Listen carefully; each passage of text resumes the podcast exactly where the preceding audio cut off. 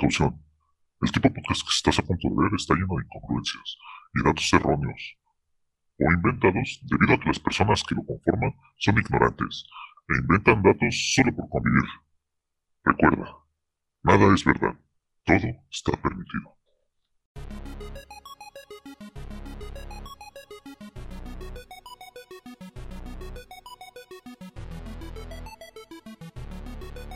Hola, ¿qué tal amigos? Les damos la bienvenida a un nuevo episodio del podcast. Conmigo se encuentra nuestro gran amigo Ram Rodo. ¿Cómo estás, amigo? Muy bien, amigo, aquí disfrutando de unos días de vacaciones. Se pasó la semana de Pascua y pues estuve jugando, pues no nuevos juegos, pero un poco más que en otras semanas. Este, un poco de FIFA, como siempre, y un poco de Warzone, pero sí disfrutando estos días libres que tuvimos. Y conmigo también se encuentra Total Mosh. ¿Cómo estás, amigo? Yo bastante bien, igual las vacaciones a mí se me pasaron rapidísimo y evitando más que nada la programación de tela abierta, que siempre fue eh, los diez mandamientos, la pasión de Cristo, Ben Hur, eh, saltándome todo eso y viendo Netflix o nada más poniendo cosas sin sentido en la televisión para no escuchar cosas bíblicas y pues ya es lo único que hice todo este tiempo. Excelente amigo. Entonces, pues yo creo que con esto damos por iniciadas las noticias. El mundo de las noticias no descansa, pero Easter Geeks sí. Estas son las noticias más relevantes de la semana. Y comenzamos esta sección de noticias, pues con unas ofertas que han estado saliendo, claro, por la época y por la semana de Pascua, eh, tanto de Xbox como de PlayStation. Eh, ¿Nos ayudarías, Ramrodo, a mencionarnos algunas de las ofertas que está dando PlayStation en su plataforma? Sí, claro, Havokers. Como bien comentas, PlayStation sacó varias ofertas de videojuegos. Eh, pues su clásico, sus clásicos juegos gratis de PlayStation Plus, pues solo sacaron tres, incluidos eh, Final Fantasy, me parece el, mes pasado. Pero en esta época de, de ofertas de Pascua, pues varios juegos disminuyeron su precio. Muy pocos tienen un descuento de más del 80%, pero igual muchos tienen 10 o 20% de descuento por si no los tenían. Eh, unos de esos fueron, por ejemplo, The Last of Us, el remaster y la parte 2. Cada uno está en 10 y 30 dólares. Entonces, por 800 pesos más o menos, puedes tener eh, ambos juegos de The Last of Us si es que no los has jugado. También puedes encontrar Crash Bandicoot, la trilogía, a 20 dólares. Crash Team Racing a 16 dólares. Eh, Dragon Ball Xenoverse, 12 dólares. Y si te gustan los juegos de Naruto, por ejemplo, está el Ultimate Ninja Storm 4, que es el último, bueno, el penúltimo, a 9 dólares solamente. Y el Naruto Shippuden Ultimate Ninja Storm 4 Road to Boruto, que incluye los dos juegos, de Ultimate Ninja Storm 4 y el de Boruto, por solo 15 dólares aproximadamente. Y uno de los juegos que también, pues, son recientes y que tienen un poco de descuento es el de Assassin's Creed Valhalla, que lo puedes encontrar por 40 dólares o 800 pesos mexicanos, depende de, de dónde nos escuchen. Y pues creo que son buenas ofertas para que ustedes lo puedan aprovechar si es que no han jugado ninguno de estos juegos y va a durar las promociones todo este mes de abril. Entonces, para que aprovechen. Excelente, Rodo. Eh, muchas gracias. Eh, pues ya saben, aquellos que son usuarios de PlayStation, pues aquí están algunas ofertas que ustedes pueden aprovechar. Si no han tenido estos juegos o los han probado, pues con toda seguridad pueden adquirirlos y a un, un precio más barato. No sé si nos puedes apoyar, Total Mosh, con las ofertas que está realizando Xbox en su plataforma.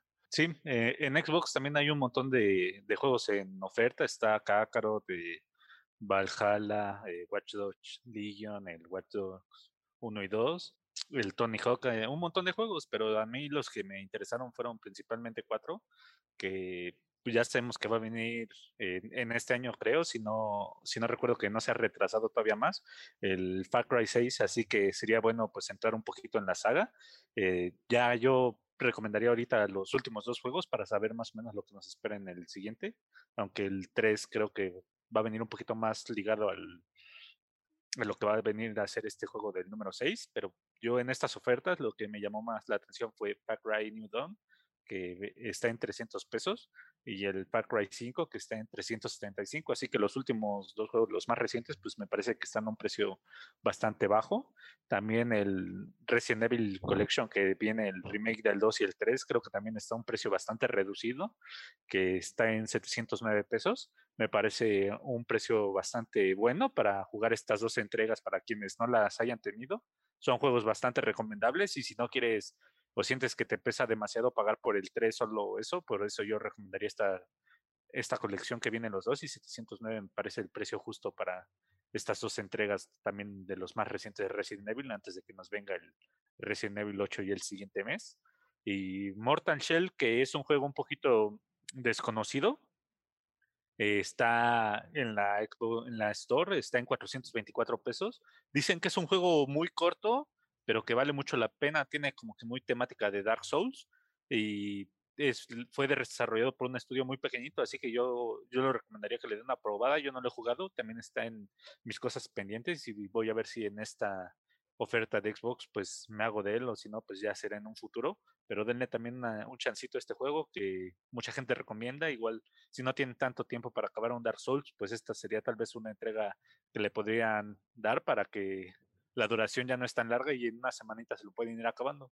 Estos son más o menos los juegos que más me llamaron la atención. Las ofertas están hasta el 15 de este mes, creo, si, si no me equivoco, pero igual entren a la tienda y chequen si hay el juego que están buscando está en descuento, que seguramente lo estará, porque hay un montón de juegos que pues ahorita no he mencionado. Están los FIFAs, está pues, el NHL y un montón de juegos que más que pueden buscar ahí. Muchas gracias, Total Mosh. Sí, en efecto, creo que es una, buena temporada para empezar a adquirir estos juegos y, aquellos clásicos que, nos gustan tanto, ¿no? Pues ya pasando a otras noticias después de estas ofertas, pues es una no tan buena para aquellos que todavía son frecuentes de las consolas de PlayStation anteriores, como lo es el PlayStation 3 y PSP o PS Vita. Eh, bueno, la noticia es que van a cerrar o Sony cerrará eh, la PlayStation Store de estas consolas eh, entre julio y agosto de este año. Entonces ya no se van a poder comprar ni no vas a poder adquirir ningún juego digital más. Entonces solo vas a poder adquirir pues los juegos que ya hayas comprado o todo lo que hayas tenido ahí en esas consolas. No sé ustedes qué les parece esta noticia. yo creo que pues es como en todo, ¿no? Cada vez te vas actualizando y pues no le puedes dar soporte quizá a todas tus consolas porque se van a ir rezagando, obviamente, ¿no? Pero creo que sí es un golpe, digamos que no tan duro, pero sí para aquellos que aún siguen frecuentando estas consolas. Me parece a mí un poquito, bueno, o sea, es lógico, pero me parece un movimiento un poquito malo porque eh, para empezar, pues aunque Vita no se vendió bien a nivel mundial, pues siento que Japón ha sido un mercado muy grande de las consolas portátiles y el Vita se sigue vendiendo muy bien allá hasta donde tengo entendido.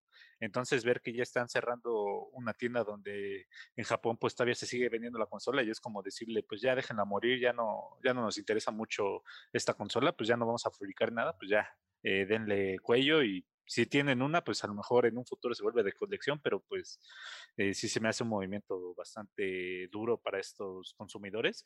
Eh, para el Play 3 y para el PSP, pues sí siento que ya pasó mucho tiempo, pero en países como México, donde no tenemos la oportunidad de ir comprando consolas a lo mejor tan, tan caras como el PlayStation 5, pues sí se me hace más lógico que haya mucha cantidad de PlayStation 3 aún en este país. A lo mejor ya muchos cambiaron a PlayStation 4, pero sigo pensando que una gran cantidad de mexicanos va a estar todavía resintiendo un poquito más el golpe de los PlayStation 3 o, el PSP, que seguramente el PSP no le va a importar tanto porque se pirateó. Así que aquí en México, pues el, el PSP no les, no les va a afectar tanto que ya no haya tienda. Y el PlayStation 3 no, no tengo entendido si ya si se puede piratear o no, pero si está pirateado, pues ya la tienda igual ya no les va a generar mucho en, en ese país, pero si no se ha logrado piratear, pues ya siento que sí le está afectando mucho a un mercado como México. Yo diría que no tenemos tanta eh, capacidad monetaria de ir comprando consolas. Hasta el PlayStation 4, pues yo creo que ahorita con la salida de las nuevas consolas, como que se volvió el momento de decir, ya va a bajar de precio, entonces ya me puedo dar mi posibilidad de comprar un PlayStation 4. Entonces ya sería como el paso que se fuera a dar, pero yo creo que todavía falta un poquito y más conociendo que pues la, no hay tantas PlayStation 5 en, en, el mercado. Entonces creo que ese paso se puede dar en un futuro, pero yo lo vería como en dos años, dos, tres años para México pero en países seguros como Estados Unidos, pues sí, ya es una consola que lleva para afuera, ya mucha gente ya ni la tocaba y pues ahí sí, yo creo que mucha gente ya tiene la oportunidad y le sale mucho más barata comprar un PlayStation 4 allá que comprar un PlayStation 4 en México. Entonces, entiendo que en mercados mucho más grandes, a lo mejor a nivel mundial, como podría ser España, este, Estados Unidos, Japón seguramente ya también tiene muy abandonado el PlayStation 3, pues les parece un movimiento sensato. Y pues sí, no sé si también vayan a resentir que hay muchos juegos que solo están en versión digital en estas tiendas y ya como se cierran, pues ya no se va a poder pues conservar esto, bueno, van a poder probarlos estos juegos y pues a lo mejor la única forma de llegar a probar estos juegos sería en piratería, pero pues ya es lo como que movimientos desesperados que podría hacer la gente para revivir viejas glorias. Sí, otra opción que podemos ocupar para jugar esos juegos que ya van a dejar de existir son con emuladores. Claro, piratas también, porque no creo que saque Sony un emulador oficial. Pero sí, desafortunada la noticia y me da más tristeza por el PlayStation Vita. Ya como que nos dijo Sony de que ya no va a sacar alguna consola portátil pronto, ni un PlayStation Vita 2. Entonces creo que, digamos, eh, yo creo que se retiró del mercado de consolas portátiles, ya dejó a Nintendo Switch llevarse como toda esa rebanada del pastel y desafortunadamente no creo ver una consola portátil de PlayStation pronto. Van a seguir con su consola eh, normal de PlayStation 5 y, y 6 más adelante. Pero pues malas noticias para todos esos jugadores que tenían el PlayStation Vita y les gustaba jugar en esa consola, ya que era muy divertida, ¿no? Porque eh, tenía una buena pantalla, buenos juegos y eh, creo que igual el PSP sacó con esos discos súper chiquitos que se veían muy chistosos, pero igual muy, muy, muy divertidos. Yo siempre quise tener cualquiera de las dos consolas portátiles, pero pues ya que las descontinuaron, chance y me consigo una ya muchísimo más barata, ¿no? Porque ya no va a haber soporte. Sí, así es. Eh, yo también, bueno, en su tiempo yo fui usuario bastante recurrente de PSP eh, la verdad es que sí, tienes razón, es una experiencia totalmente diferente. Creo que lo que ahorita pues muchos están viviendo con lo que es el Nintendo Switch. Claro, obviamente esto va enfocado más a Nintendo, no todo lo que es de Nintendo. Pero de este lado, pues sí, poder jugar, pues juegos sí eran más cortos, pero aún así era una diversión y te la podías llevar a cualquier lado, ¿no? Entonces creo que sí es una consola pues ya de nostalgia y que a lo mejor muchos tienen guardado o la quisieron en algún momento, ¿no? Y y pues ahorita que ya te cierren la posibilidad, digamos, de que la compras y no hay juegos, pues eso sí pone como que en tela de duda a muchos si la van a, pues van a recurrir a la piratería o cómo van a conseguir esos juegos eh, para su consola, ¿no? Si es que la llegan a adquirir. Entonces, quizá ya no lo van a poder comprar en digital y van a tener que recurrir al físico, pero también tengamos en claro que pues ya todas las tiendas o la mayoría de las tiendas ya no tienen estos juegos. Entonces, pues sí, se va complicando un poquito más el poder disfrutar de un PSP o un Vita, ¿no? Sí, y también, pues sería lanzar una moneda y ver si estas consolas van a bajar de precio o van a subir de precio con, con noticias así, ¿no? Porque pensemos que a lo mejor empiezan a pensar, a pensar los vendedores que que lo van a vender más caro porque ya la gente ya no va a estar consumiéndolo algo así, se pueda vender de, de colección, aunque pues sabemos que de PSP hay millones eh, de consolas en, en, el mercado y desde una mano segura va a haber baratas, pero ya sería pues echar un volado de ver si, si se deprecian o suben su valor. Sí, así es, pues, pues es una noticia bastante triste, ¿no? Para muchos que somos nostálgicos con estas consolas pero ya veremos qué es lo que pasa y cómo se maneja el mercado para ver si podemos adquirir alguna en el futuro.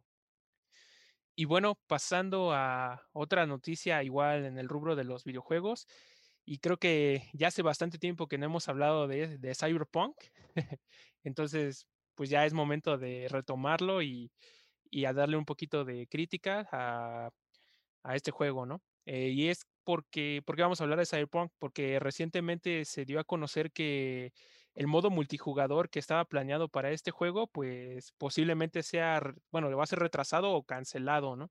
Y esto, pues posiblemente es debido a todas las críticas y a todo lo que ha estado arrastrando este juego, que pues no es para menos, ¿no? Y no sé si sea una, digamos que una estrategia para ya no seguir cayendo más. Entonces, quizá yo entiendo esto como si los que están a cargo de todo este proyecto ya lo quisieran dejar un poquito de lado y a lo mejor ya seguir con otro proyecto de, o quizá arreglar todo lo que ya está mal en el juego, ¿no? ¿Ustedes cómo lo ven? ¿Cómo ven esta, esta noticia? Sí, yo creo que con su fracaso total del juego que fue, pues, ya lo sabemos, ¿no? Muchos bugs y que no corrían con las generaciones pasadas, pues creo que se retiró mucha inversión de este juego y todo el hype pues se fue, entonces tuvieron que hacer recortes.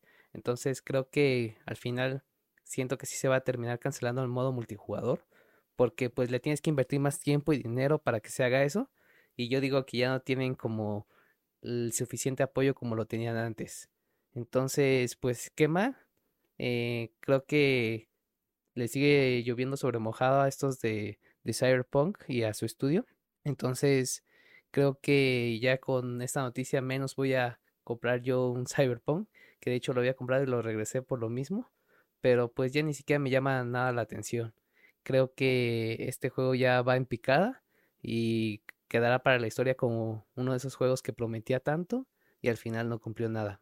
Y bueno, uno pensaría que le está yendo muy mal a CD Projekt, que no tenemos la certeza concreta de cómo le va, pero recientemente creo anunciaron que compró un estudio en Canadá, creo en Vancouver, compraron un, estudio CD Projekt Vancouver, creo lo llamaron, y pues así que tan mal, tan mal creo que no les está yendo y con respecto a lo del retraso cancelación, yo creo que se va a retrasar porque yo pienso que cancelarlo va, les caería una demanda colectiva por publicidad engañosa, ¿no? Ellos estuvieron vendiendo durante varias veces eh, conferencias también eh, el multijugador de Cyberpunk, entonces eh, seguro habrá algunos listillos en Estados Unidos que si lo llegan a cancelar van a empezar a juntar la, las firmas para esta demanda colectiva y decir que era publicidad engañosa con lo que se les vendió el juego.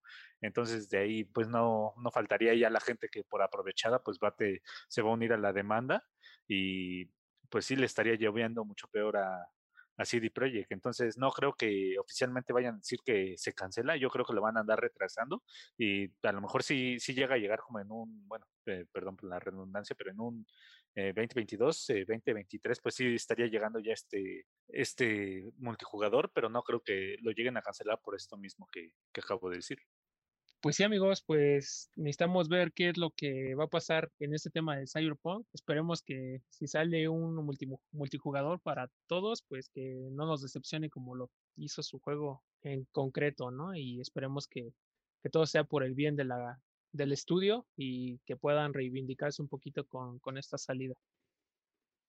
Y bueno, pues pasamos a la siguiente noticia, y es que la película que se había anunciado de Mortal Kombat, pues anunció que se atrasaría oficialmente una semana más.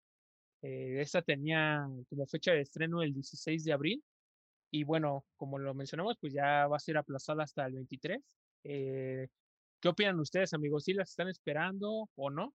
Para recalcarles un poquito a nuestro público, pues se rumora que esta, este retraso de la película pues, se realizó debido a, lo, a la salida de la película de Godzilla contra Kong.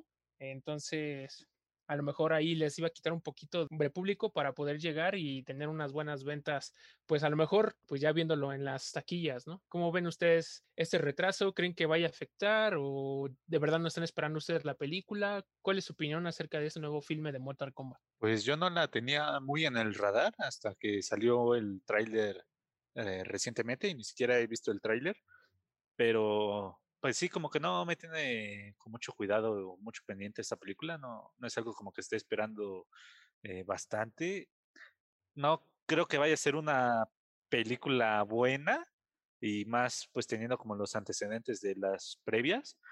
Y creo que lo único que podría salir bueno es que tenga buenos efectos especiales y buenas secuencias de acción. Yo creo que mientras se cumpla esas, esas cosas, la gente va a salir satisfecha. No, no creo que venga esperando una obra muy compleja con respecto a esta película. Y pues yo nada más de las anteriores solo he visto la de los noventas, donde salía el, la canción de Mortal Kombat, nada más un güey gritaba Mortal Kombat y empezaba una canción techno, es la única que he visto, creo que salieron dos más después de eso y no, no las tengo ni en el radar. Mortal Kombat, al ser juego de peleas, nunca ha sido algo como que mi fuerte y por lo mismo no, no le he dado mucho chance a, sus juegos. Así que eh, me tiene sin pendiente y si lo pudieron haber retrasado un año, pues yo seguiría sin importarme mucho.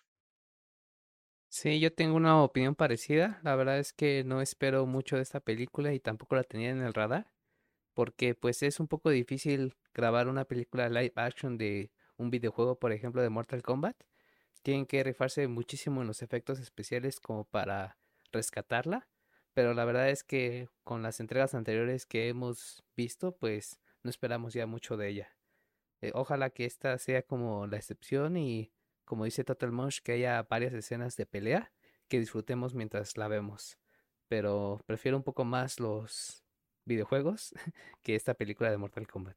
Sí, la verdad es que, pues al menos las otras películas que salieron de Mortal Kombat no, no generaron interés en el público y pues como mencionó Total Mosh, pues yo tampoco la tenía en el radar hasta que ahorita pues lo mencionaron hace unos que un mes, un par de meses y pues la verdad es que no se ve tan buena, entonces pues ya sería cuestión de dar una oportunidad, pero pues ahora sí que yo creo que el auge de lo que está saliendo ahorita de King Kong contra Godzilla pues va a continuar estas semanas y no creo que vaya a ser afectado por la salida de Mortal Kombat, entonces yo no habría problema entonces si la sacaran o no, de todas maneras lo recaudado no creo que sea tanto como lo que está recaudando King Kong contra Godzilla, ¿no?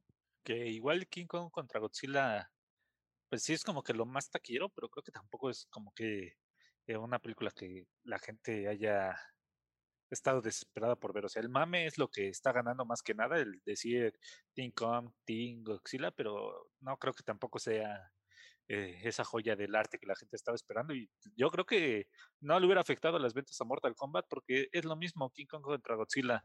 Eh, una película sin una trama importante, de lo que lo único que queremos ver son los putazos. Yo creo que las dos películas apuntaban a lo mismo y no se iban a afectar mucho en la taquilla, pero lo mismo del COVID, yo creo que decidieron eh, pensar que la gente que, que, todavía no ve King Kong eh, va a ir a verla en esas fechas, aunque yo creo que los que vieron eh, ya King Kong son los mismos únicos que están saliendo en, en época de COVID, que ya estaban así como que desesperados por el encierro de probar algo de la, de la vieja vida que teníamos. Y pues yo creo que los mismos que ya vieron King Kong hubieran sido los que hubieran ido el 16 de abril a ver Mortal Kombat, porque ya vieron King Kong, ahora a ver qué es lo siguiente del cine que me puede satisfacer. Así que eh, yo creo que era innecesario, pero pues ya la gente de analista y todo eso, pues sabrá cómo van las ganancias y, y, si le, y esto pues, yo supongo que fue el movimiento más sabio para ellos, decir, aguántale una semanita que el mame en una semana no, no va a bajar mucho ya después de un mes, ¿no? O sea, ya de por sí debió haber sido eh, un mame muy bajo y ya retrasar una semana, pues cuánto puede afectar. pues ya ellos sabrán y yo qué consejo les voy a dar si de por sí estoy diciendo que la película ni me interesa.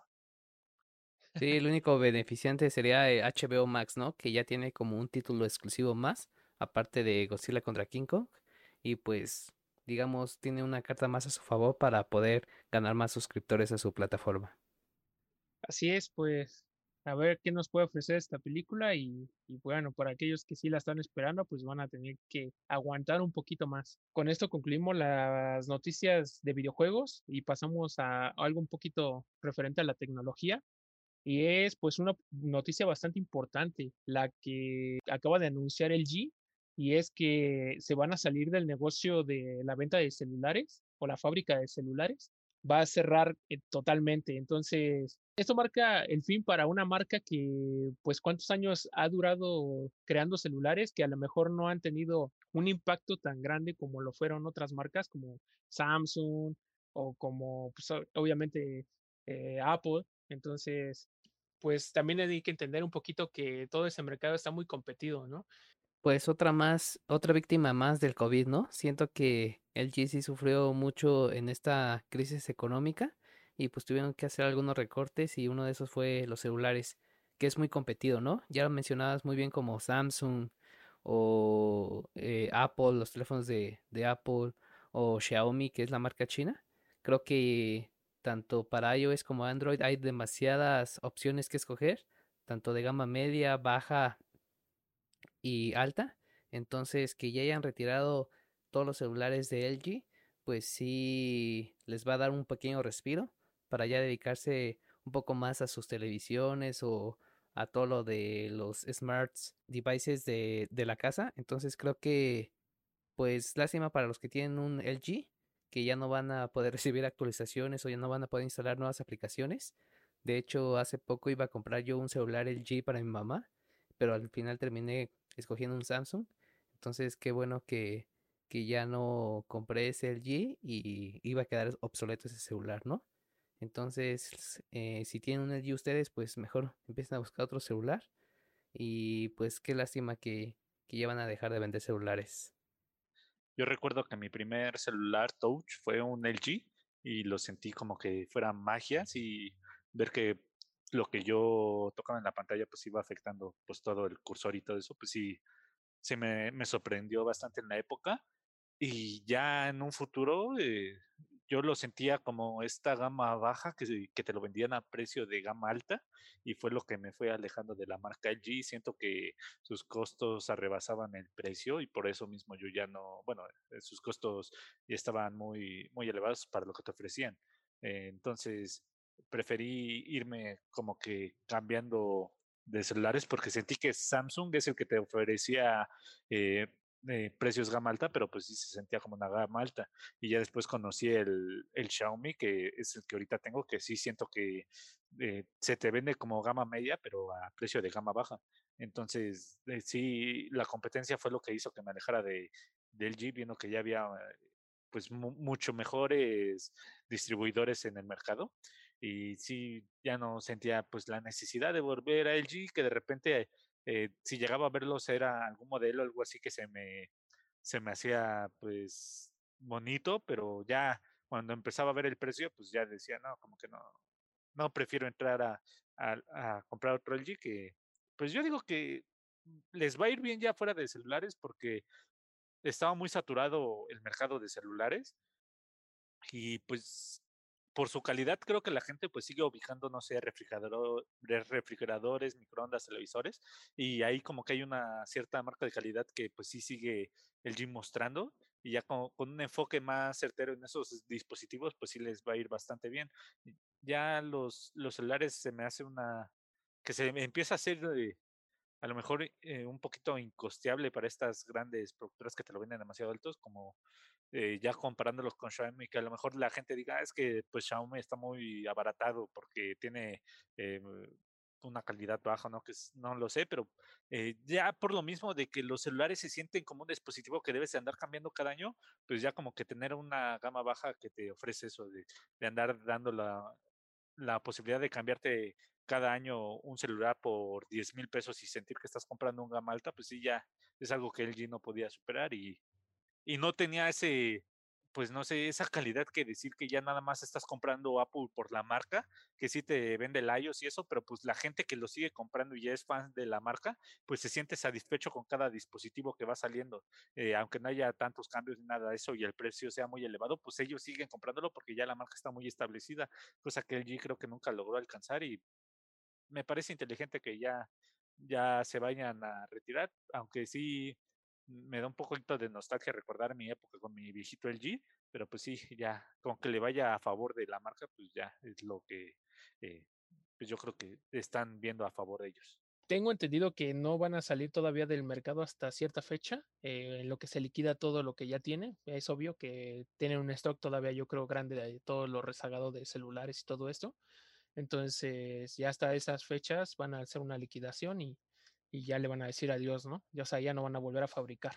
Entonces, pues ya sería cuestión de, esperar y pues de eso de sí, de las actualizaciones que menciona Rodo, pues ahí sí deberían de revisarlo, si ustedes tienen un LG, si van a continuar con soporte o no, y si valdría la pena o no seguir manteniendo ese celular. Y a lo mejor ahora sí sería, eh, bueno, si es el buen momento para comprarle el celular a tu, a tu mamá LG, ¿no? O sea, Ramrodo, porque si es liquidación, a lo mejor baja mucho de precio para deshacerse ya del stock y decir, pues ya no queremos esto, pues ya te lo vamos a vender a 50, 60%. Y aunque ya no puede haber una actualización futura así como a, dos años o algo así, pues ya va a tener un celular bastante económico eh, para lo que se va a vender en esa marca. Eh, creo que podría ser el tiempo adecuado si empiezan a ver las ofertas de LG para andar comprando dispositivos móviles. Sí, creo que es una buena idea para aprovechar un buen precio Y si no requieres como ciertas funcionalidades de un celular de gama alta, pues creo que te conviene un celular que se va a depreciar pronto por el mismo precio, ¿no? Entonces creo que sería una muy buena idea para aprovechar, al igual que el PlayStation Vita y el PSP, comprarlos ahorita que, que están baratos. Pues sí amigos, entonces con esto damos por terminada la sección de noticias. Pasamos a nuestra sección de videojuegos. Es momento de pausar el juego y platicar de nuestras partidas más recientes en este segmento de videojuegos. Y bueno, en nuestra sección de videojuegos nos tocará hablar de dos juegos. Eh, uno que en lo personal no conozco, pero me gustaría que nos platicara un poquito más Total Mosh de qué es lo que trata y si de verdad lo recomienda, que es Narita Boy. Y pues nosotros vamos a hablar de Crash Team Racing, que ya es un viejo clásico que todos conocen. ¿Nos podrías empezar a introducir un poquito a lo que es este juego Total Mosh? Sí, Narita Boy salió a finales de marzo eh, y llegó a Game Pass en día 1.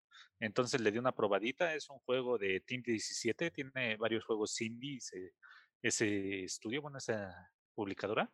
Y Narita Boy era más como eh, en 2D y ibas golpeando a tus enemigos con una espada. Entonces me parecía algo bueno para matar el rato, en lo que de repente me saturo de jugar Warzone y ahorita otros juegos que he estado probando, pues sí, uso estos juegos cortitos para desestresarme. Y Narita Boy sirvió para eso, pero había partes que no, que no me gustaban del juego, ahorita las comento. Eh, la historia pues es sencilla, eres es como una combinación de, de Tron con Eterno Resplandor de una mente sin recuerdos. Entonces eres el hijo de, de un programador y tienes que ir recobrando sus, sus memorias.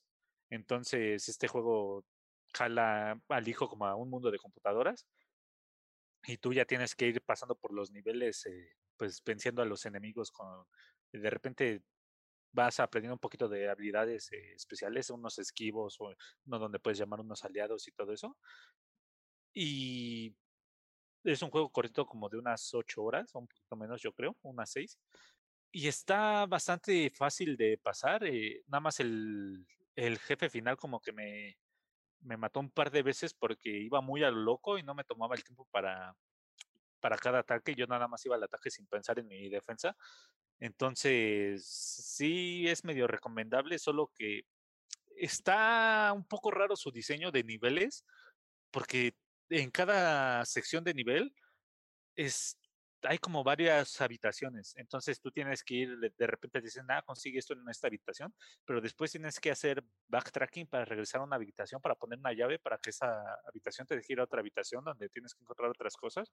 Y al final como que trató de ser un pequeño Metroidvania eh, en ese sentido, pero no lo logró. Entonces se me hace de repente, a mí me, se me hizo un poquito molesto el tener que ir para allá para ir a regresar. Creo que hubiera sido eh, más concreto tener un, unos niveles completamente lineales y ya nada más ir desbloqueando las cosas.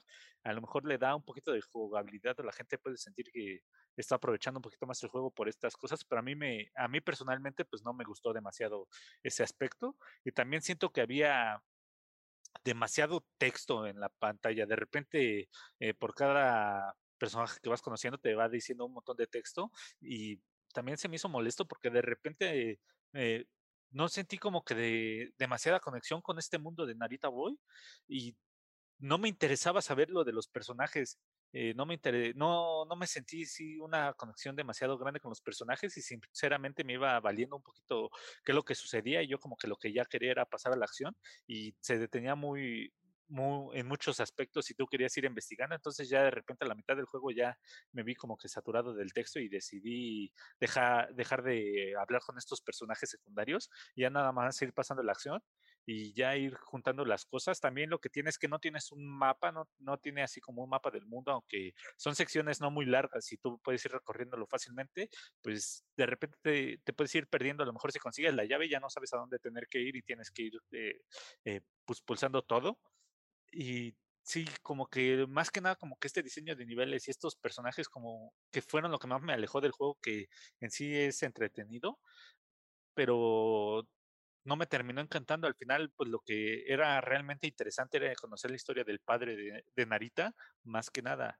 Y el, el, juego, pues sí, me terminó haciendo más como que un me, así como de, no, no lo volvería a jugar, pero pues sí me quedó un poquito con las ganas de ver qué es la, que si hay una segunda parte. Y yo de calificación yo le pondría un dos estrellas y media porque eh, puede que sea a mí al que no le haya gustado personalmente todo esto que a mucha gente le puede gustar. Entonces yo diría, denle la oportunidad y si ustedes sí se ven enamorados por este mundo de Narita, pues les va a encantar este juego, pero a mí en lo personal no, nunca me llegó a atrapar y no sé si también venía porque jugué, venía de Undertale y Undertale es todo lo contrario a Narita Boy, los personajes son súper emblemáticos, te encariñas con todos desde el primer momento y los combates son, son un poquito más entretenidos, tienen un poquito más de, de dinámicas en cada combate y ya de, va cambiando y ya no te sientes encerrado en un solo modo de combate. Entonces puede que mis juegos anteriores hayan afectado un poquito la crítica de este juego de Narita, pero sí, yo, yo no me había enamorado por ellos, pero denle, un, denle su probadita en Game Pass. Si no se enamoran en la primera hora del juego, ya ni, ni lo traten de dar todo lo demás porque va a ser todo lo mismo.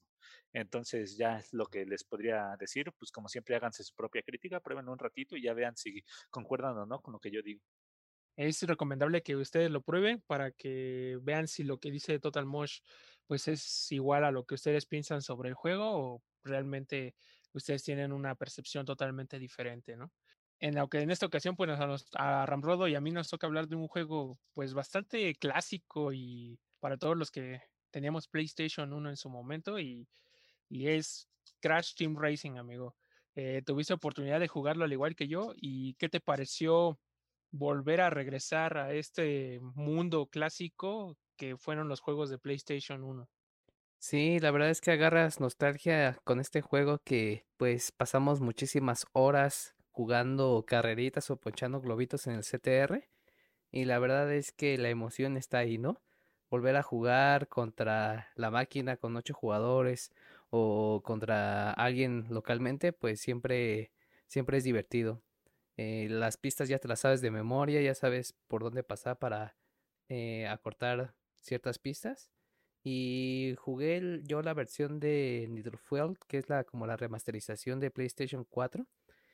Y en otras consolas también está. Y la emoción, como te comento, estaba ahí. Pero siento que no es lo mismo con el PlayStation 1. Lo sentía un poco más rígido. No sé si es porque ya habían pasado años sin haber jugado el original. Pero no me sentía tan cómodo en este nuevo juego. Sentía que los carritos como no iban tan rápido o había muchos colores en los mapas. Siento que a mí no me latió tanto una vez que lo regresé ya en, a jugarlo en esta remasterización. También no sé si tenga algo que ver que pues cuando yo jugaba contra la máquina en el PlayStation 1, pues de tantas horas siempre iba en primero, pero ahora que jugué acá, pues siempre voy al último, ¿no? No sé si perdí práctica o la verdad es que eh, sí lo noto un poco diferente. Pero pues viéndolo de forma general es lo mismo, ¿no? Son los mismos botones, las mismas pistas, incluso no sé si, si haya más, pero básicamente todo es lo mismo. Entonces, como Javokers y Total More seguramente también estuvo jugando mucho tiempo CTR, es un juego totalmente recomendado para volver a aquellos tiempos de antaño en donde te la pasabas horas y horas jugando las pistas. Sí, la verdad es que a mí bueno, yo probé el clásico otra vez y la verdad es que pues ya la ya como que sí notas la diferencia entre pues las generaciones, ¿no? A lo mejor este juego nuevo pues sí ya los gráficos están un poquito mejores, bueno, mucho mejores más bien. Y entonces, pues a mí en PlayStation 1 pues fue un total regreso, ¿no? El no poder ver ni siquiera los relieves de, las pistas, eh, yo lo sentía a veces un poco lento, eh, no sé, o sea, fue una experiencia totalmente estupenda volver a regresar a esos juegos porque pues, me recuerda mucho cuando jugaba bastante tiempo con mi hermano. Pues la verdad es que estuvimos ahí horas y horas jugando este juego, a pesar de que eran los mismos personajes, puesto que el multijugador, pues no, no tenía yo la memory card como para pues tener todo mi avance, ¿no? Y todos los personajes desbloqueados. Entonces estuvimos repitiendo pues, con los mismos personajes y las mismas pistas, ¿no? Y la verdad es que, pues en sí, creo que me gustó mucho. Eh, yo tengo eh, también el mismo juego que tú mencionas, que es la remasterización, y la verdad es que no lo he probado. Eh, necesitaría probarlo para compararlo y ver si de verdad mantiene su esencia o no. Pero la verdad es que Crash Team Racing es algo, es un juego que tienes que jugar sí o sí. Es un juego, yo creo que de nicho y pues que tienes que probar para, para la posteridad, ¿no? Si no, no te puedes decir gamer. Sí, de hecho, pues alguna vez me tocó jugar con Total Mosh, este CTR, el original, y yo me quería como que bueno, ¿no? Porque recordaba mis tiempos, aquellos cuando jugaba con mi hermano, y yo decía, no, pues tengo buen nivel. Y cuando jugué con Total Mosh me ganó y dije, no, este cuate está a otro nivel. Sabía muchísimo más trucos y casi todos los atajos para poder llegar primero. Pero la verdad es que sí es un juego de antaño y, y lo disfrutas siempre. Y bueno, pues también es un juego que le recomendamos bastante que lo, que lo jueguen. Eh, denle una checada a la nueva versión. Y pues la verdad es que nos gustaría que nos comentaran en nuestras redes, pues si la verdad les gustó o ustedes preferían eh, la versión clásica de PlayStation 1. Con esto damos por concluida nuestra sección de videojuegos y pasamos a nuestra siguiente sección. Las series y películas nunca terminan.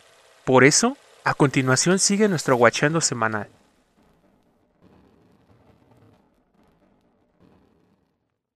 Y pasando a nuestra sección de Guachando, pues nos toca hablar de una película reciente que salió por allá del 2000, 2020 y es Palabras en las paredes del baño. Esa es su traducción en español.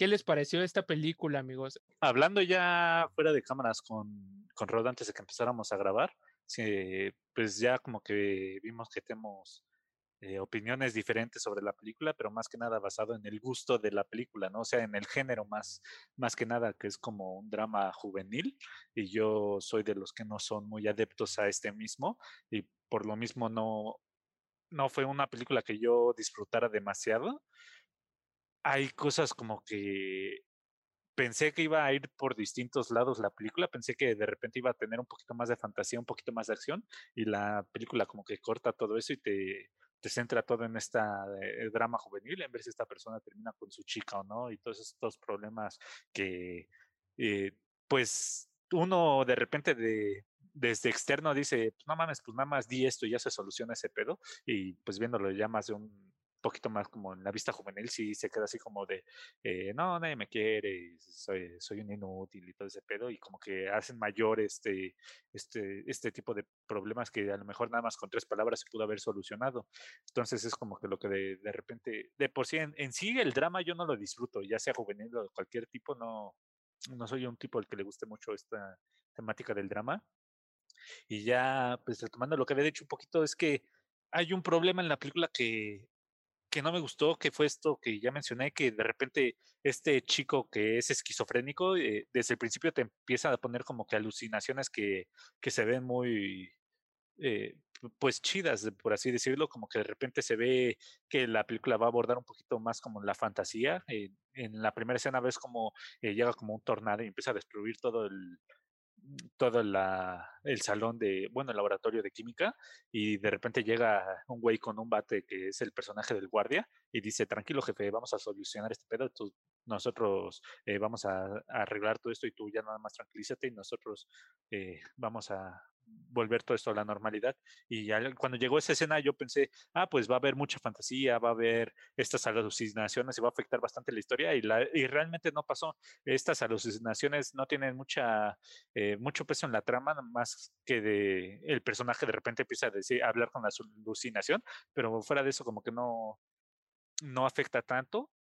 Y de repente hay una escena donde eh, empieza a ver como que todo en fuego este personaje y, dije, ah, pues en 20 minutos hemos tenido estas dos escenas, pues va, va, a ir mucho de esta temática y de repente la película deja de aparecer todo esto. Y tiene un poquito pues el contexto de que empieza a tomar pastillas y todo eso, pero eh, todo esto de media fantasía que iba construyendo, pues eh, lo deshace en los primeros 20 minutos. Y también todos estos personajes que él alucina, que es el, el guardaespaldas, como que la chica pacifista y un güey en calzones que supongo que era como que el consejero amoroso que realmente no aporta nada, pues también no, no aporta nada a la trama. Eh, el guardaespaldas mientras dice, nosotros vamos a arreglar esto y ves que realmente durante la película no arregla nada el guardaespaldas, nunca afecta en nada y aunque rompe cosas en, en, escenas y eso, pues ves que no afecta nada a la trama. Esta chica que es la pacifista, pues tampoco de repente da consejos y eso, pero el protagonista nunca le hace caso a, a ninguna de sus observaciones más que a la que es la mala. Entonces ves como que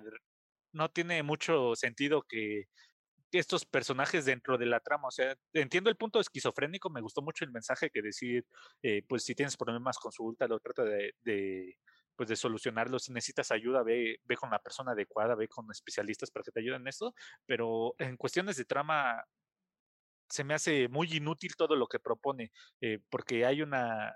Lo único, el único fuerte realmente es la, la versión mala que él se, se, imagina, pero todos los que son buenos nunca les hace caso, nunca lo ayudan en nada y se me hizo muy inútil. Si no los vas a usar, ¿para qué los metes? O sea, realmente lo único que servían era para que el protagonista dijera, ay, cállate y no sé qué decir y la gente lo malinterpretara.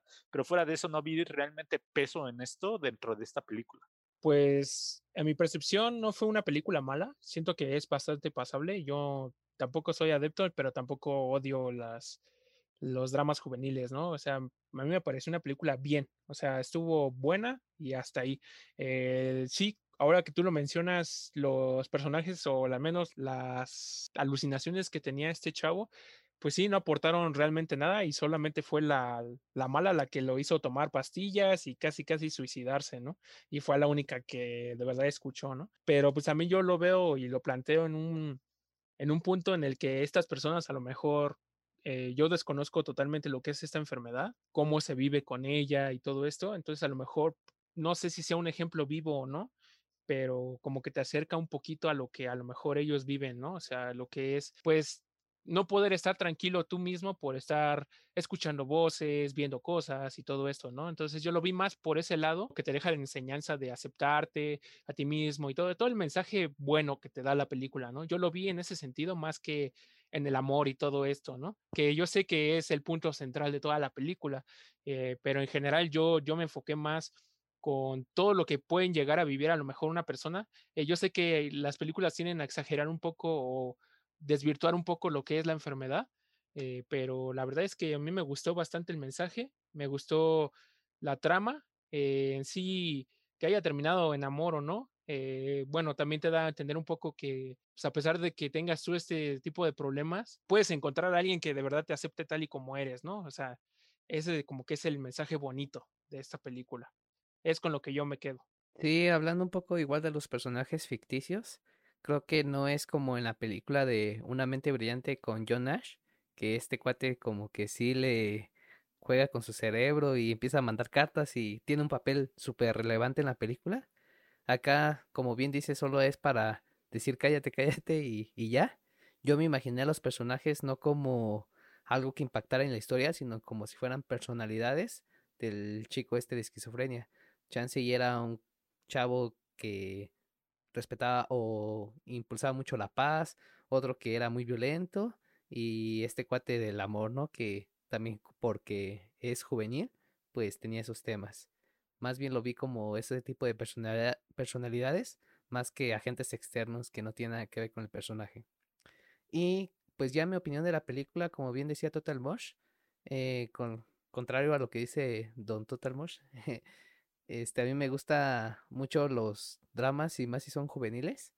Creo que esta película la disfruté mucho como las otras películas que son muy parecidas, tipo A dos metros de ti, Bajo la misma estrella, y todo, todo, que es exactamente lo mismo, ¿no? Es una pareja de jóvenes en donde ya sea el chico o la chica tiene una enfermedad terminal o sufre de algo y el otro se esfuerza mucho como para no darle lástima, sino para darle amor o apoyo. Ese, si disfrutaron esas películas, esta también les va a gustar porque es el mismo trama y, y exactamente lo mismo que, que bajo la misma estrella. Entonces yo me la pasé muy bien toda la película porque tanto el actor como la chica morenita, este, actúan muy bien. Eh, la historia de amor pues tiene sus altos y sus bajos y al final, igual como siempre, ¿no? Se pelean y ya como que regresan para que todo termine lindo y feliz. Entonces, yo la verdad la disfruté mucho. Es una película que no se me hizo tan pesada a mí y que la puedes disfrutar, por ejemplo, un domingo en la tarde con palomitas. Yo le daría una calificación de 4 de 5 estrellitas. Eh, muy buena, está en Amazon Prime, pero no está gratis, lo tienes que, que pagar.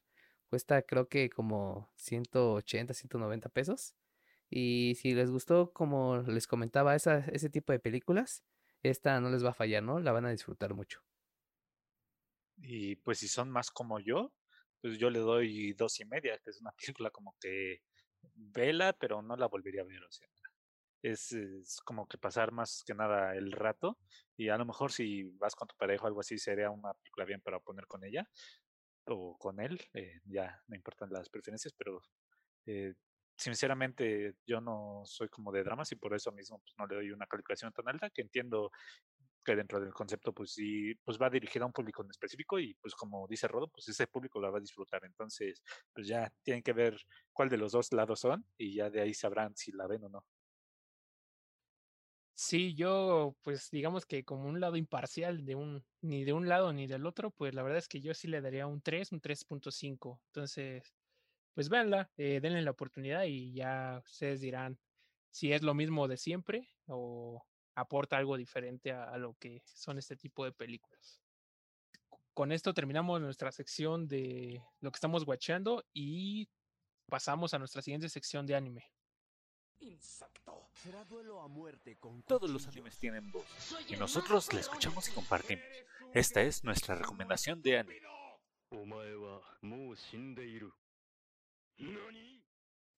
Y pasando a nuestra sección de anime, pues toca hablar de un anime bastante interesante. Eh, ya tiene sus añitos, pero vale la pena verlo, que es Afro Samurai. Y le voy a dejar la palabra a nuestro gran amigo Ramrodo para que nos pueda dar una pequeña introducción de este anime antes de poder pasar a la sección con spoilers, que ya saben que son totalmente bienvenidos si la quieren escuchar.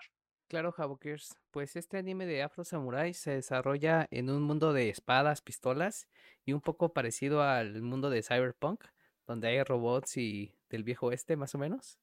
Y trata de un samurái afro que busca revancha de alguien llamado Justice, que mató a su padre que tenía la cinta del número uno.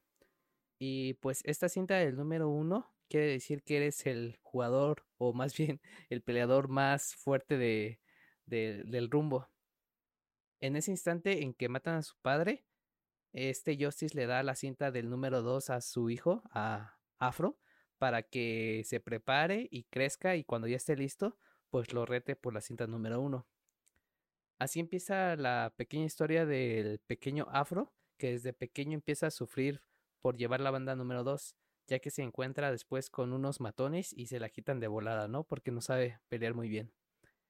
Después Afro es rescatada por un grupo de samuráis que lo empieza a entrenar. Y ahí conoce a Gino. Gino es su mejor amigo durante toda su infancia y tiene un papel muy relevante después. Pero ahí es donde realmente Afro se entrena para poder retar en un futuro a este Justice que mató a su padre y que tiene la cinta número uno. Y solo para recalcar que la única forma de quitar o retar al peleador de la cinta número uno es que tengas la cinta número dos. Y solo hay dos. Ah, bueno, al parecer, al principio parece que solo hay dos cintas, pero pues ya después eh, se ve que, que, hay muchas más, ¿no? Y más o menos esta es la introducción sin dar muchos spoilers de Afro Samurai. Es un anime muy corto, son cinco episodios y tiene una película también. Entonces, eh, muy sencillo por si se lo quieren aventar pues sí, esa es la introducción del anime. Eh, para aquellos que les interese, pues lo puedan ir a ver. La verdad es que es bastante recomendable y, y pues ya ustedes nos darán su percepción de qué es lo que les pareció y qué no de este anime. Y pues yo creo que ahora sí pasaríamos a nuestra sección de spoilers. Si no les interesó y aún así nos quieren acompañar, pues son bienvenidos. ¿Qué opinan de este anime que es muy corto realmente, pero siento que de cierta forma abarca bastante o plantea un poquito bien toda la trama de lo que va a ser, pues la cantidad de golpes y sangre que hay, amigos. ¿Qué les pareció? Pues a mí me gustó bastante. eh, como bien mencionó Rod, es como una mezcolanza entre varios géneros. eh, no, nunca supe si apuntaba mucho al estilo pues antiguo como de samurai, al cyberpunk o a un duelo de, de pistoleros. Pero está bueno en que cada género, bueno, del villano, como que lo, lo abarcan más como para hacer una secuencia de acción distinta. Entonces, nuestro héroe afro, pues tiene que hacer diferentes cosas para superar a cada uno de estos villanos. Y me gustó bastante, pues, la cantidad como de, de sangre exagerada que aparece en cada secuencia, como que realza este mundo de violencia en el que vive Afro. Entonces, sí me, me gustó bastante. Al ser cortito, pues como que te quedas un poquito con ganas de más, pero también a final de cuentas, eh, pues lo hace más conciso, hace que siempre haya acción en cada capítulo y no haya así como que momentos lentos dentro de este anime. Entonces, yo lo disfruté bastante, lo- los protagonistas me gustaron también bastante. Lo único que sí me sacaba de onda era escuchar la voz de Samuel L. Jackson, como que es muy, es que él hizo dos voces y en la segunda voz pues sí como que no cambió mucho su tono de, de voz, ¿no? Entonces así como que ver la voz eh, de, de Samuel en una en un anime sí me medio me saca de onda, pero también pues entiendo como que estoy seguro de que él quiso participar en este en este anime más que nada porque él también es un fanático del anime, lo ha dicho en, en varias ocasiones, él también sigue varias series y mangas de anime, entonces pues yo creo que fue como su contribución a este mundo del anime en, en aportar su granito de arena y me gusta bastante pues ver que un fanático del anime con la talla de Samuel L. Jackson pues esté participando en esto, pero sí, sí como que se me hacía muy como que jovial, bueno, no sé, juvenil su voz, aunque ya sé que es un señor grande, para el personaje que estaba interpretando, que es como que un, un señor que se veía ya muy, muy canoso y todo, y sí como que me sacaba un poquito de onda, pero pues él también es la voz de Afro, ¿no? Y en voz, en su versión de Afro, pues sí uno no, no reconoce, porque sí, aparte de que dice pocas palabras, sí maneja un tono de voz más grave y, y sí como que no se nota, pero ya ah, también cuando ves los créditos que él está haciendo dos voces, dices, ah, seguramente este segundo personaje va a ser una ilusión de, de Afro, porque es la misma voz, bueno, la voz de la misma persona, solo que hecho en, para otro personaje. Entonces ya cuando eh, pues como que se revela que es una ilusión, vi que, que había gente que decía, ah, no mames, ¿a poco era una ilusión? Y para mí como que era obvio desde el primer capítulo que dije, pues era obvio que era una ilusión, pues había secuencias en donde pues el sujeto pues ya se había ido, debería haber aparecido y aparecía con Afro. Entonces, también hab- hablaba mucho con este personaje, bueno, le hablaba mucho a este personaje Afro y pues como que la, la demás gente nunca lo peló. Entonces sí dije, pues como que es obvio que era una ilusión, no sé cómo, que se sorprenden. Pero sí, la de cada personaje pues sí me, me gustó bastante y como que los unen diciendo pues como que todos tienen su, su cuestión contra Afro y ver que había una sola organización como que tratando de proteger al número uno, porque el número uno tenía como que un plan mayor y todos querían ver cuál, a qué llegaba ese plan, pues ya como que hace un poquito más dinámico este anime en ver que el, Afro se está enfrentando a una organización para llegar al número uno. Entonces me, me pareció interesante y divertido. Sí, a mí también me gustó mucho el anime, eh, más por esta misma razón de que hay mucha pelea y mucha sangre del tipo gore. Lo explotan muy bien, en, a pesar de que son solo cinco episodios, pues ves diferentes peleas, ¿no?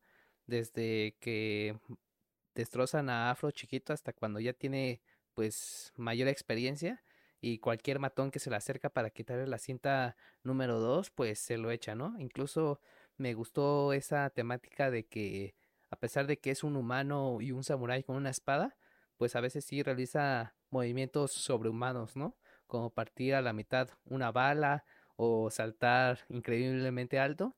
Entonces creo que estas secuencias que son sobrehumanas también le da mucho mucha robustez al anime porque te sorprende de qué es lo que puede hacer este Afro Samurai y por qué es tan bueno, ¿no? Incluso cuando ya llega al final con el con Justice que es el número uno, dices no pues eh, a ver si si Justice es muy fuerte y pareciera que al inicio lo derrota fácilmente, pero igual otra cosa que me sorprendió es que Justice no parece humano, ¿no? le corta la, el cuello y las manos y vuelve a regenerarse. Incluso tiene un tercer brazo en la espalda que fue el mismo que ocupó para matar a su padre. Entonces, no explican muy bien qué es lo que, qué raza o qué cosa es Justice, porque tiene cosas que no son humanas, pero me pareció increíble cómo desarrollaron diferentes personajes, a pesar de que todos son humanos, ¿no? Y le dio más vida a las batallas. Y ese encuentro con Justice es una de las cosas que no me gustó, porque lo sentí que fue muy rápido, a diferencia de otros enfrentamientos que tuvo durante la serie. Creo que para ser el número uno lo derrotaron demasiado rápido, entonces sí me dejó un poquito insatisfecho esta conclusión de, de la, del anime en sus cinco capítulos. Siento que debió haber sido un poquito más extensa la batalla de, de Justice, como lo fue con Gino en su, en su momento. Sí, que fue en la parte donde según le clava algo que sale en el suelo, del suelo, ¿no? Y nada más cae sobre él y ya con eso lo mató, ¿no? O sea, bueno, lo, lo parte, ¿no? La verdad es que sí, también yo quedé un poco insatisfecho en esa parte. Yo creo que hubiera destinado un poquito más de ese tiempo, de haberlo gastado quizá en cuando lo atacaron los número uno, dos, tres, todos los viejillos y los robots, ¿no? Yo creo que hubiera cortado un poco esa parte para dejarle más protagonismo a lo que es la pelea con Justice, que la verdad es un personaje bastante interesante y me agradó, pero sí me hubiera gustado que a lo mejor hubiera durado un poco más el anime y te hubieran mostrado un poco de su historia de él, ¿no? Y cómo fue lo que tuvo que vivir y todo esto para llegar a pelear contra el papá de Afro, ¿no? Y también para ver lo que pasó cuando en todo ese tiempo que se formó Afro, ¿no? ¿Qué es lo que hizo? Sabemos que, pues no sé, que Afro tuvo ya la, la banda número dos, entonces yo creo que él ya no fue ni perturbado de ninguna manera porque nadie tenía la, la forma de retarlo realmente, ¿no? Oficialmente. Pero algo curioso que yo leí era que en el manga, cuando Afro va en búsqueda de Justice, él ya se encuentra muerto. Entonces, realmente lo que estábamos viendo de la pelea contra Justice ya nada más era puro, pues, digamos que fanservice, porque es algo que te plantea desde el principio y es el morbo del principio, que es, pues sí, mataste a mi papá y te voy a buscar por venganza, ¿no? Y ya vimos todo un anime de, de, peleas y de todo eso para que Afro lograra llegar hasta Justice y pues encontrarlo ya muerto.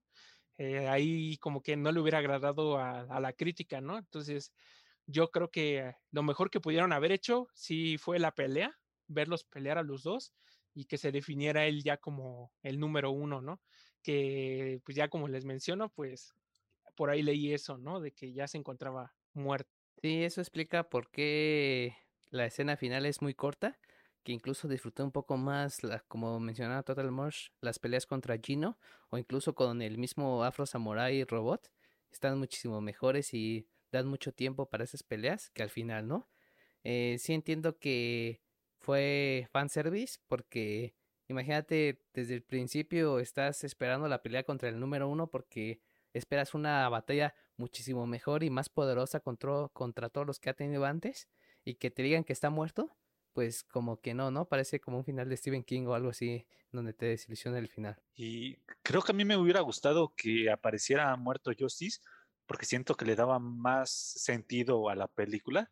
Cuando ves a un afro, pues ya como que derrotado, ya ni siquiera se preocupa por su físico y hubiera uno entendido que como no logró su objetivo, pues ya él mismo se, pues se descuidó, ya no le importó mucho la vida. Y creo que le hubiera dado mucho más sentido a esta película que pues en lugar de ver que consigue su venganza y en lugar de entrenar o hacer otra cosa, pues ver que se descuidó así de la nada y ya no le importó mucho a su vida, pues sí como que me chocó un poquito esa cuestión. Y ya hablando un poquito de la película, pues sí ya les había comentado que, que la vi en inglés y no supe si sin subtítulos y no supe si no entendí bien una parte que llega y le quitan la, la banda afro y, y, se supone que solo el número 2 se la podía quitar a, al número 1, pero en la película le quitan la banda y le dicen, ah, ya, ya tenemos tu banda y si quieres enfrentarnos, voy a quitársela al número 2. Yo me quedé así como de, entonces, ¿qué puto sentido tiene todo, todo el anime si de repente en la película llega una vieja y le quita la banda sin tener la banda número 2 y le dice al Afro, ah, pero tú sí me tienes que ir a enfrentar? Entonces, ¿por qué Afro no solo va y enfrenta a la tipa para quitarle la banda si ya se la quitaron él sin el sin el respeto de toda esta mitología de, la banda, de las bandas. Entonces sí medio me chocó un poquito esa cuestión de la película, aunque la película también tiene cosas que me gustaron bastante, como la resurrección del papá de Afro y ver cómo Gino recuerda a Afro y se sacrifica por él. Entonces, eh, eh, son esas incoherencias que no sé si fue que yo no entendí porque no entendí palabras en la película de repente que estaban en otro idioma que no manejo al 100 o si sinceramente fueron incoherencias de la película eh, totalmente hechas y que mataran un poquito la mitología que se nos planteó en estos cinco capítulos. Sí, yo la vi con subtítulos en inglés y es tal y como describes, ¿no? Llega esta tipa sin la cinta número 2, aparte Gino la ayuda se madrean al afro samurai y le quitan la cinta número uno nada más, ¿no? Bien pudieron haberlo matado ahí mismo, pero deciden como escaparse y tratarlo de hacerlo sufrir lo más que puedan. Sí, se me hizo como tú mencionas algo incoherente, porque en los primeros cinco episodios, que es la serie completa, respetan muchísimo esa regla, ¿no? Incluso no ves al número uno y todos se pelean por la cinta del número dos por el mismo fin. Y que la película lo tire toda la basura, pues sí se me hizo un poco extraño chance y no tiene como una base detrás del manga y por eso como quisieron hacer una historia totalmente diferente, no core, pero en sí también disfruté mucho la película. Eh, la pelea contra el papá de Afro pues es increíble. Se ve que en sus tiempos buenos era imparable. Se termina matando a todos, a Gino, a Afro Samurai y incluso a la chava también.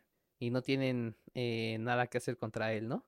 No sé si también haberlo revivido habrán aumentado su poder, pero si era así cuando fue derrotada por Justice, pues la verdad es que era una verdadera pistola. Pues ahí también me hubiera interesado haber visto a lo mejor un retroceso de lo que fue la pelea real, no nada más lo que te mostraron ahí cortito, ¿no? Hasta el momento en que le corta la cabeza al papá de Afro, que creo que es Ninja Ninja, ¿no? Se llama su papá. Pues sí, creo que eso le hubiera faltado. En sí la película tampoco me desagradó, pero al principio igual yo lo sentí un poco incoherente de, güey, me quitas la banda. ¿Por qué no me mataste aquí? Y a fuerzas quieres que yo vaya a buscarla cuando no tiene un motivo al principio. O sea, él no se entera de que robaron la cabeza de su papá, ¿no? O, el cuerpo de su papá. Entonces, pues tan solo así de decir, ¿sabes qué? Ahora ven, me consigue la y todo eso pues dije, ay, güey, es como un pretexto más para hacer una película y que se vuelva a meter a los madrazos, ¿no? Que la verdad es que no, no está mal. O sea, la verdad es que me gustó a mí la, el anime y sobre, por obvias razones el, la película también va por ese mismo, por esa misma línea. Entonces creo que no me dejó decepcionado en absoluto. Eh, igual retoman personajes que aparecieron en el anime. Entonces eso también está muy bien porque pues otra vez vuelves a ver, como ustedes dijeron, a Gino, y lo que me llamó bastante la atención es que en esta película, pues también participó Mark Hamill y hizo el personaje de Bean, que es uno de los ayudantes de, de los robots estos que les menciono. Y ver que o bastantes actores y actrices, pues participaron, pues creo que le da un poquito más de sabor saber que estuvieron o que participaron bastante en lo que fue la, la realización de la película. Sí, es un buen anime. Eh, creo que le doy yo una calificación de 5 de 5 huevitos.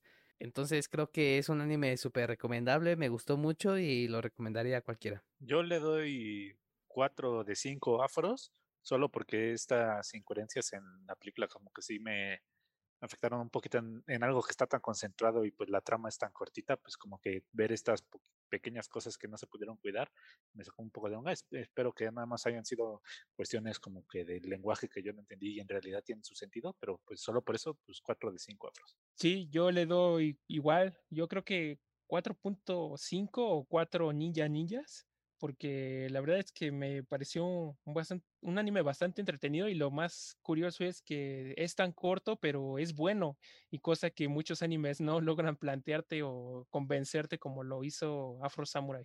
Entonces, la verdad es que me gustó bastante, me hubiera encantado que hubieran seguido o que hubieran hecho más sobre este personaje y sobre su, sobre su mundo. Pero bueno, pues ya no pudimos verlo, quizá en un futuro, pero hasta ahora, pues solo disfrutar de lo que que nos pudieron dar, ofrecer, y pues la verdad es que me convenció totalmente, entonces por eso le doy esa calificación.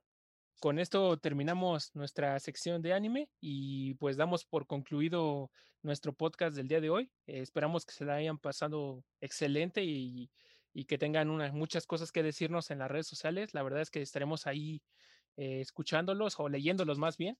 Eh, todas sus propuestas, todo, qué les pareció este anime, si ya lo vieron o si lo van a ver, pues nos gustaría también leerlos, al igual que las películas que nosotros les proponemos.